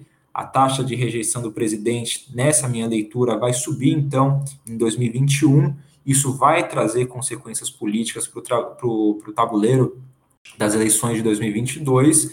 Não estou querendo dizer que ele vai perder a eleição em 2022. Na verdade, posso dizer que eu não estou falando nem que sim e nem que não. Eu estou falando que a taxa de rejeição deve subir. Isso tem consequências políticas, econômicas e sociais. Então, eu acho que isso é um ponto relevante para a gente meditar. Eu acho que as condições estão colocadas. Tudo bem que o argumento contrário são vários, e acho que partir desse fio condutor de que ele tem uma resiliência, tem um eleitorado bastante significativo, é algo que, sim, é algo considerável, mas acho que as condições estão colocadas para a gente ver um aumento da taxa de reprovação do presidente ao longo de 2021, e aí a retórica inflamada dele tende a dificultar ainda mais uh, um cenário para 2021 para a população brasileira. Boa. César fez a aposta dele aí, meio que aposta, mas não aposta. Brincadeira, mas acho que ficou claro a, a questão da, da, da queda, né, da aprovação. É uma coisa realmente para a gente ficar atento, porque a gente sabe que a aprovação hoje ela não é simplesmente pelo fato de, dele ser um, um presidente que tem feito tudo certo, né? A gente sabe que é dependente de várias muletas que talvez não consiga, ele não consiga continuar, continuar utilizando no ano seguinte. Na verdade, Carol, Mateus, qual eu, que é a sua... Na verdade, Oi. Carol, só para fazer um, uma mini correção, o que eu vejo é aumento da taxa de reprovação. Eu acho que aquela galera que enxerga o governo como regular ou responde que não sabe, vai embarcar mais é, no navio, no, na embarcação, de enxergar um governo é, negativamente. Sim. A taxa de aprovação, que está nesses 37% que eu falei, tem sim condições de cair, mas eu acho que não, pode, não deve, pelo menos, cair tanto, porque tem esse núcleo duro de apoio ao Bolsonaro. esses 15, 20, quem, quem sabe até mais, 25% de apoiadores que tende a conter um movimento mais forte. Então, eu acho que a taxa de aprovação sim pode cair, mas o movimento mais interessante vai ser de aumento da reprovação. Quem já não gosta vai continuar não gostando, e quem identifica o governo como regular pode começar a identificá-lo como é, um governo ruim, então aumentando essa taxa de reprovação. Entendi. Boa. Matheus, qual que é a sua aposta para 2021? O que, que você traz aí para gente? Bom, eu gostaria primeiramente de fazer uma aposta muito otimista. Espero não zicar, mas aposto que o São Paulo Futebol Clube ganhará a, pelo menos um título, tá bom? Estou na torcida. Não no fim desse, dessa temporada, no fim da próxima. Torçamos, não aguento mais ficar sem título, ser zoado. É que nem o Paulo Guedes, que sempre, sempre aposta na semana que vem, você sempre aposta no ano que vem, né? Nos títulos. pois é, eu espero que na temporada 2020, mas nunca se sabe, né? Vai ser de qualquer forma no ano que vem. Essa é uma grande é, aposta, com relação... Boa. Uma grande aposta. com relação à previsão, eu aposto que a previsão para 2021 do, do, mercado, do Guedes, vai estar tá errada. Aposto uhum. que o Brasil vai acabar crescendo um pouco menos do que eles preveem. Uhum. Torço para estar errado também, mas é a minha aposta no fim do dia. É, a tendência costuma ser essa, né? Eles erraram nos últimos anos e não duvido que errem de novo. No, uhum. O Guedes diz 4%, o mercado diz 3,5%. Eu apostaria em uns 3%, já estaria feliz com isso. Uhum. Feliz não, né? Mas cada alternativa, Na acho medida que do possível. Dada a conjuntura. Uhum. Na medida do possível, pois é. Como vocês falaram, é, não tem como manter o que é, não tem como re retomar o que a gente tinha antes. O César mesmo apontou bem sobre comprar maquininha para cortar cabelo. Eu mesmo corto cabelo em casa desde o início da pandemia, então faz um uhum. ano que eu não vou cortar cabelo. Uhum. Isso já mostra que não tem, é muito difícil de ter uma recuperação tão boa. E ainda assim, 3% não é boa. Apesar da gente ter um número expressivo, como eu falei, é apenas uma retomada de um golpe duro, né? Então, Sim. acho que a gente. É aposto nisso, aposto numa uma recuperação não tão boa quanto a Matheus. E você, Carol? Só, é só para fazer um comentário Oi? sobre esses 3,5%, 4%, eu andei fazendo uns uhum. cálculos a respeito disso supondo que a economia cresça esses 3,5%, cerca de 70%, 80% dessa, dessa taxa se deve a uma questão estatística, que é aquele carregamento estatístico, sabe? Herança estatística. Exato. Então o país vai crescer 3,5%, mas é, primeiro, depois de uma base de comparação extremamente negativa, que é o PIB aqui de, de 2020, uhum. que vai ter uma queda extremamente drástica, e sendo que o segundo ponto vai ser por uma questão estatística. Então, os trimestres do ano que vem, a, a, a economia, a atividade econômica vai andar de modo muito fraco. Então, quando dizem que a economia vai cair 5, mas vai crescer 3, 3,5, esse número é um tanto enganoso por causa dessa questão estatística. Uhum. Totalmente. Não é por mérito do governo nenhum. E Talvez o mérito, claro que tem o mérito, o auxílio foi um mérito do governo, apesar de não ter vindo dele a, a, a iniciativa, foi um acerto. Tanto que uhum. era pra gente ter caído muito mais no nosso PIB, né? Mas de qualquer forma, o que você falou é muito bem apontado. É uma herança estatística e a gente espera que, que vá ser essa, por volta disso mesmo. Eu, acho, eu apostaria em 3%, travando uhum. esse número aí. Claro que pode ser 2,9, vai. Nesse, essa margem de 3%, sendo 0,2% para mais ou para menos. Mas a minha aposta seria mais ou eu menos. Aposto, eu aposto em 2. 2, tá bom. Vamos, eu espero que eu acerte. acho que até você espera que eu acerte também. Mas 2 também é uma, é uma boa quantidade, assim. Acho que é bem possível também. E, aliás, e quanto à sua, à sua aposta, eu tendo a concordar, viu, César? É, o apoio do, do Bolsonaro já caiu com relação a esses outra, outras esquerdas, por exemplo, o MBL já vem criticando o governo há muito tempo, já, já algum, alguns, desde o ano passado, então não, não me surpreenderia que a, que a aprovação dele, que aliás, que a reprovação dele aumentasse. Boa. Carol, e você, Carol, qual é a sua aposta para o ano que vem? Bom, a minha aposta não é uma aposta, eu não vou cair na ação de fazer uma aposta e ser cobrada depois. Mas a minha red flag aí para o ano que vem é a eleição da Câmara. até porque não temos um candidato da oposição, né, para apostar quem vai, quem vai ganhar, então fica difícil, mas o que eu trago aí para os nossos ouvintes, para deixar a atenção, as antenas ligadas, é para a eleição da Câmara, que vai acontecer no início de fevereiro. A gente sabe que do lado do Bolsonaro, a gente tem o deputado Arthur Lira, dos progressistas, concorrendo à, à liderança da Câmara. E o Rodrigo Maia apresentou na sexta-feira, no dia 18, um, um bloco, uma carta apresentando um bloco de apoio que ele formou lá na, na casa, de, de, com diversos partidos, entre eles PT, PCdoB, PV, enfim, vários partidos totalizando 281 deputados, ou seja, só pela coalizão aí que eles fizeram, a gente tem mais do que os votos necessários para eleger um candidato a, a se tornar o presidente da, da Câmara. Mas, como a eleição é fechada, a gente não sabe o que vai acontecer e a gente sabe tradicionalmente que uma traição aí dos votos acontecem, porque não é uma, um voto aberto. Mas é, é um, um, movimento que vai ser interessante acompanhar ano que vem, porque, embora estamos falando apenas, entre aspas, da Câmara, a gente sabe que isso vai, ter, vai trazer força para o Bolsonaro se o Arthur Lira entrar, e, de certa forma, vai enfraquecer, ou até que não seja uma enfraquecida direta, mas né, no, na, na questão da influência do Bolsonaro, vai ser bem sensível se o Arthur Lira não ganhar. É, uma questão interessante para a gente acompanhar é a participação do PSOL, que não aderiu até o momento da gravação a esse bloco com o Rodrigo Maia. Eu e o César, a gente até discutiu um pouco isso no final de semana, sobre como a gente achou na nossa visão, claro que não somos, não estamos no jogo político, mas como a gente achou inconsequente essa, essa decisão do PSOL de até considerar lançar um candidato próprio.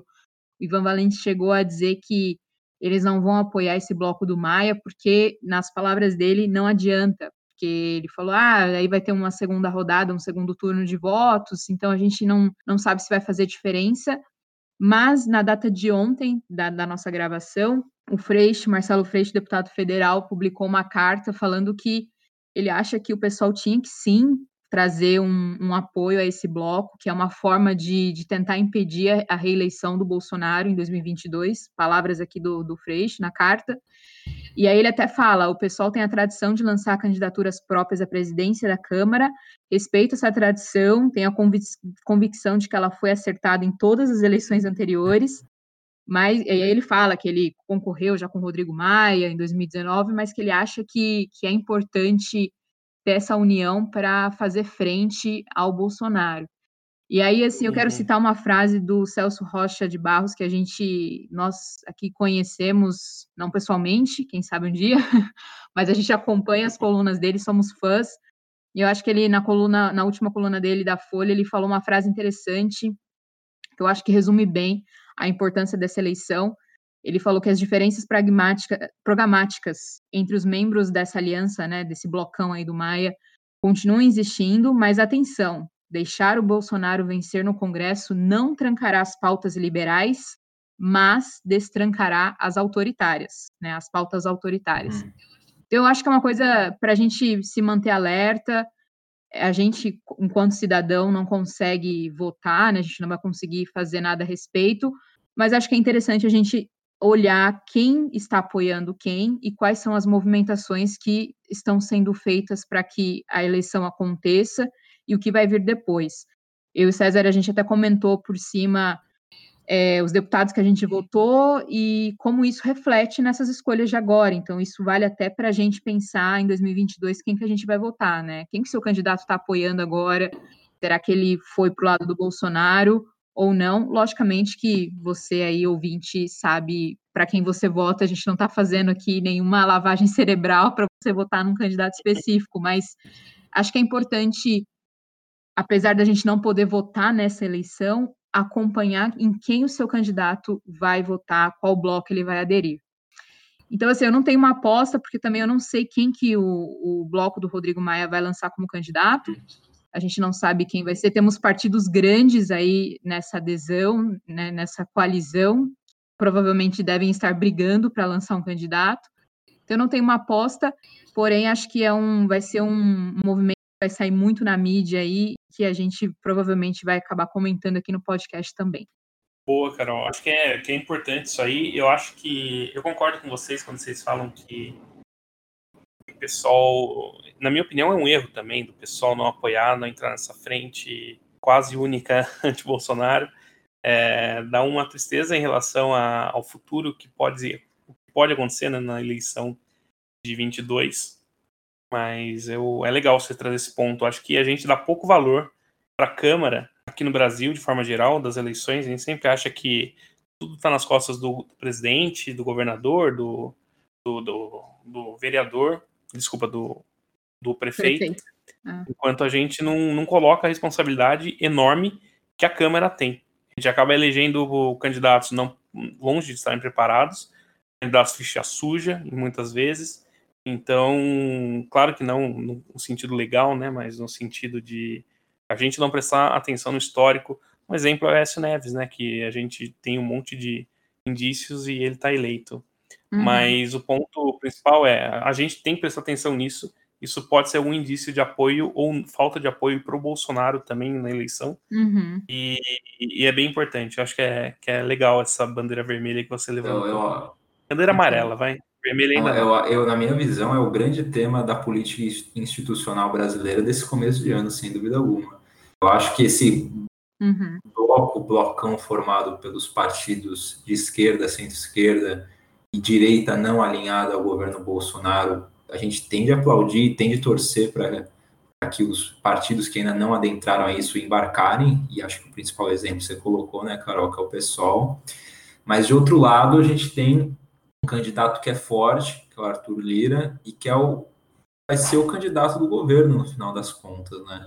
E eu acho que é um interessante, vai ser interessante a gente acompanhar que a votação para a mesa diretora, para a presidência da Câmara, ela é uma votação que ela não é aberta, né? Então, o voto é secreto. E com isso, pode ocorrer os mais diversos tipos de, de traição na hora é, dessa votação. Então, de um lado, a gente tem um bloco que tende a ser maior, sim, com mais deputados votando, só que de outro lado, sabendo dessa perspectiva de que a eleição não é aberta e que desse outro lado do Bolsonaro ele detém a máquina pública, podendo prometer mundos e fundos, é, secretarias, ou mesmo falando em termos mais práticos, colocar, financiar é, alguns projetos desses deputados, eu acho que pode ser uma disputa bem emocionante e demais, eu acho que pode ser de alguma forma definidora mesmo para esse restante do governo Bolsonaro. Ele que ficou em alguns momentos acuado por parte da pandemia. Se ele detém um apoiador dele no comando da Câmara, eu acho sim que é para a gente ficar é, um pouco mais é, triste, porque realmente aí vai ser uma situação política de maior dificuldade aqui para o Brasil, de ele tentando passar essas pautas retrógradas que tem na, na cabeça dele, que os apoiadores dele tanto apoiam. Então, sim, sem dúvida alguma, Carol, muito boa é, essa sua forma de colocar esse seu alerta para o começo de 2021. Boa, gente. Vamos, vamos ver o que vai, que vai acontecer e, claro, a gente deve comentar isso nos próximos episódios. Agora a gente vai caminhando para o fim. A gente vai fazer o nosso tradicional bloco de apêndice. A gente sabe que a pandemia foi difícil, muita gente teve que trabalhar de casa para aqueles que podiam, claro. É, muita gente ficou sem trabalho, muita gente trabalhou muito mais, trabalhando de casa, acaba não tendo uma, um horário definido, né, de início e fim da jornada de trabalho. No nosso caso, foi um ano bom porque a gente lançou o nosso podcast. Então, foi interessante que, apesar do, de todos os, os entraves e os problemas que a gente teve, a gente conseguiu tirar um projeto do papel. Então, foi super legal para a gente. E aí eu queria saber de vocês, gente, a, além de das dicas que a gente traz tradicional, como que foi esse período de quarentena para vocês? Vocês se dedicaram a algum hobby novo ou se resgataram alguma prática antiga? Eu vou começar por mim já, falando que eu fui um pouco quarentener nessa quarentena, que eu fiz algumas coisas que estavam aí na, na lista a maioria das pessoas durante a pandemia. Fiz pão, é, comecei a fazer algumas receitas diferentes, seguindo sempre a minha mestre Rita Lobo. Mas para mim o que foi bom assim é que eu me reconectei com o esporte, consegui achar uma rotina boa aqui para mim apesar do frio. Então isso foi muito legal e consegui organizar a minha lista de leituras apesar de ser um ano trabalhando em casa, eu consegui fazer isso, que foi, foi muito bom para mim. E eu queria saber para vocês aí, como foi esse período meio quarentena? Eu sei que vocês trabalharam de casa, vocês conseguiram fazer home office. Como que foi esse período para vocês aí do lado cultural, artístico? Eu, eu começo então, eu eu acho que eu tive uma, uma realidade muito parecida da tua, viu, Carol? eu não tenho tantos dotes culinários, mas a pandemia e a consequente ficar em casa trouxe a, a perspectiva do que era panela nova aqui em casa tornar-se panela gasta, né? Porque é, Sérgio Reis tocou aí, panela velha que faz comida é, boa. Agora em dezembro ela é velha, mas em, em, em março ela, tá, ela tava um pouco mais novinha. Aqui em casa a gente sempre teve é, o hábito de ficar sempre na rua, né, trabalhando fora de casa e final de semana sempre fora, então sempre aproveitava para comer fora, enfim, não dava um, um trato, é, digamos assim, em casa de fazer comida. E a gente começou a fazer bastante isso. Em questão de, de, de séries, acho que vocês sempre, enfim, talvez eu seja demitido daqui pouco tempo do nosso podcast, porque eu não tenho esse hábito, vocês sabem muito bem. Mas eu aproveitei de outras formas. Acho que eu usei bastante aqui o meu violão, um bom parceiro ao longo aí dessa quarentena. É, ler também, coloquei bastante em dia, conforme você colocou, Carol, a leitura em dia, vi alguns filmes também. Mas eu acho que o ponto, mas o ponto alto acho que foi a Matilda, para dizer a verdade. a Matilda, verdade. É, a gente estava programado para trazer a Matilda quando ainda nem se falava sobre pandemia, só que quando ela chegou foi exatamente na primeira semana é, da pandemia, logo que começou a quarentena ela chegou aí, enfim, acho que revolucionou aqui em casa, ela é muito querida, sou apaixonado por ela, tô quase saindo antes de terminar o episódio para ficar com ela, tô brincando, mas, mas acho que é isso, acho que esse foi. E vai continuar por um bom tempo, viu? Esse, esse estilo ali. Sim, a Matilda, junto com a nossa, com a Lula, que é a do Matheus, são os nossos mascotes do podcast. Uhum. Ô, Matheus, e para você, como foi a sua quarentena? Sua, você foi quarentener? Você fez tudo que as pessoas no Instagram estavam fazendo? Oi, Carol. Desculpem, primeiramente, uh, se tiver algum barulho. O meu outro mascote, o Toby, Tobias Chewbacca, está correndo desesperadamente pela casa. Está talvez um pouco de ruído aqui. Então, se tiver, já adianto, mas isso também já entra no ponto de que em minha vida tem o Tobias e tem a Lula. É, o Tobias mora comigo aqui, a Lula não, mas de qualquer forma vejo ela todo fim de semana minha quarentena foi complicada no sentido de que o ano tá bem difícil para mim. Uhum. Porém, o que eu consegui fazer, além de conversar com vocês aqui no podcast, que tem sido um alento no sentido de que é muito gostoso fazer isso com vocês. Eu consegui voltar a ler com mais frequência, até por conta de, de tempo, uhum. é, que acabou sumindo depois de um tempinho, mas tudo bem. é, li bastante, vi algumas séries, inclusive indiquei algumas aqui no, nos nossos apêndices. Entre elas, é, Peak Blinders, que para mim é sensacional. É The Boys, que estava na lista de séries que o Obama viu também. Exatamente, eu ia falar isso. É. e assisti uma outra muito legal que é Cobra Kai, e para os fãs de Karate Kid, vale muito a pena ver. A série é sensacional, de verdade. Eu não esperava que fosse uma série tão boa, e é realmente muito boa.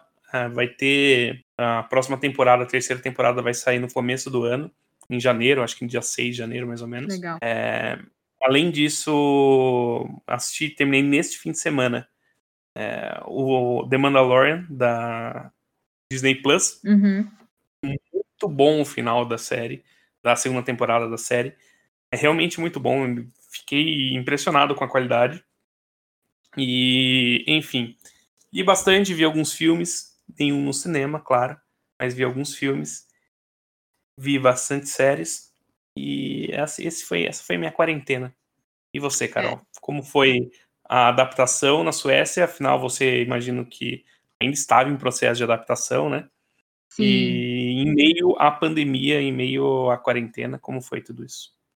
Foi, é o que você falou, foi um período de adaptação, mas acho que por ficar em casa foi um pouco mais fácil, né? De você consegue assimilar mais os processos que você está passando, né? Até coisas simples de linguagem, né? De você não entender o que está escrito numa placa do mercado.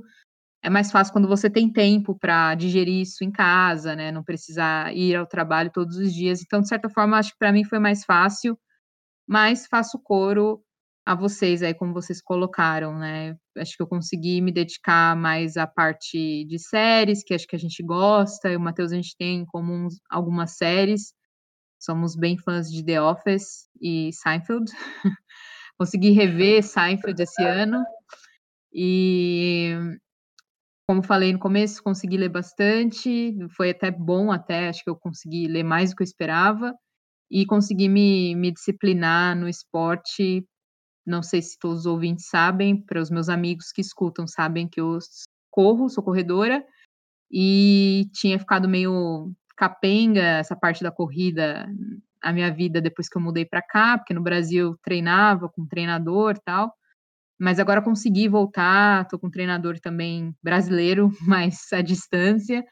Então, estou bem feliz. Mas é uma forma, são fugas, né, que a gente tem para tentar evitar a saudade, evitar os dados que a gente vê de, de pandemia e o próprio fato de que você estar em casa é uma consequência, um resultado de não poder sair de casa, né, do trabalho, então, para ir ao trabalho. Então, é, são meios que a gente encontra para se distrair. Bom que a gente tem acesso, né? Não estou reclamando, mas ao mesmo tempo é tudo resultado da pandemia, né? Acho que é isso. A gente quis trazer para os ouvintes pouco da, da nossa quarentena, acho que foi meio parecida com todo mundo, claro que com nuances diferentes para quem tem uma rotina diferente, lógico, mas nossa mensagem aqui de final de ano é que foi um ano, como o Matheus colocou, difícil para todo mundo em vários aspectos. Foi difícil para o país, no aspecto econômico e político, foi difícil para o mundo e deve ter sido difícil nos ciclos, é, nas esferas familiares, e nas relações, enfim, né, com amigos, estar longe da família, relações de trabalho à distância, acho que todo mundo passou um pouquinho por isso, mas a gente agradece, estamos aqui no final do episódio, agradecemos os ouvintes que ficaram com a gente nessa, nesse meio ano de existência do podcast, em outras palavras, ao longo de sete episódios, a gente agradece os nossos ouvintes, agradecemos o nosso ouvinte de Singapura, meu presente de Natal é que ele se manifeste, Eu espero que ele entre em contato. Esse é o meu pedido de Natal. e, e agradeço vocês aí também, meninos, por estarem disponíveis, dar disponível no WhatsApp, fechando pauta, ideias, pensamentos. Falamos isso? Se não falamos, será que fica bom? Será que não fica? E que venha 2021 para a gente. Estamos animados com o podcast. Enfim, mais ouvintes, mais episódios, mais entrevistas que se concretize no ano que vem. É isso aí, Carol. Boa mensagem.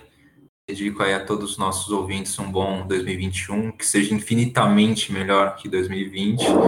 E um abraço e um beijo para vocês dois. Obrigado aí pela parceria. E ano que vem estamos aí de novo. Beijão. Paulo, obrigado por tudo. Foi um prazer inenarrável participar do podcast com vocês esse ano. Espero que a gente possa participar de vários outros episódios ao longo deste próximo ano. E queria agradecer cada um de vocês que ouviu o episódio e que fez parte da nossa vida ao longo deste ano. E espero que 2021 seja bem melhor. Claro, não percam a reprise do especial Roberto Carlos em Jerusalém. Deve ir ao vivo na Globo em algum desses dias próximos.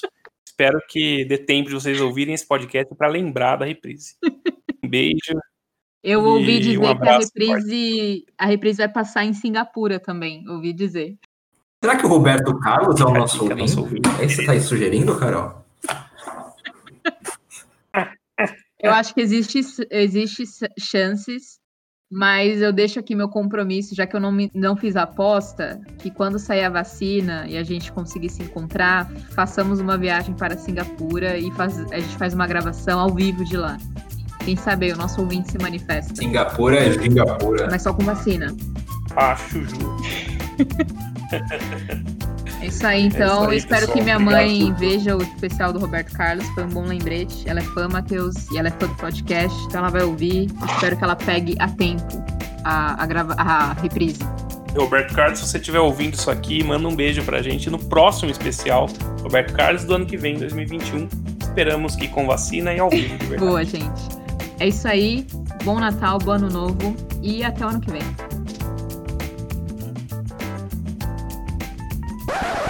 Já. E a Ô, maçã? César, mais uma dúvida que eu tenho pra vocês dois é: pra ver ou é pra comer? Esse ano é só pra ver, né? Só nos Só pra ver. fazer aquela reunião com a família pelo Zoom, né? Enfim. Só, é, não vai ter como comer. Vai Todas as festas de fim de ano foram assim, né? Só pra ver mesmo.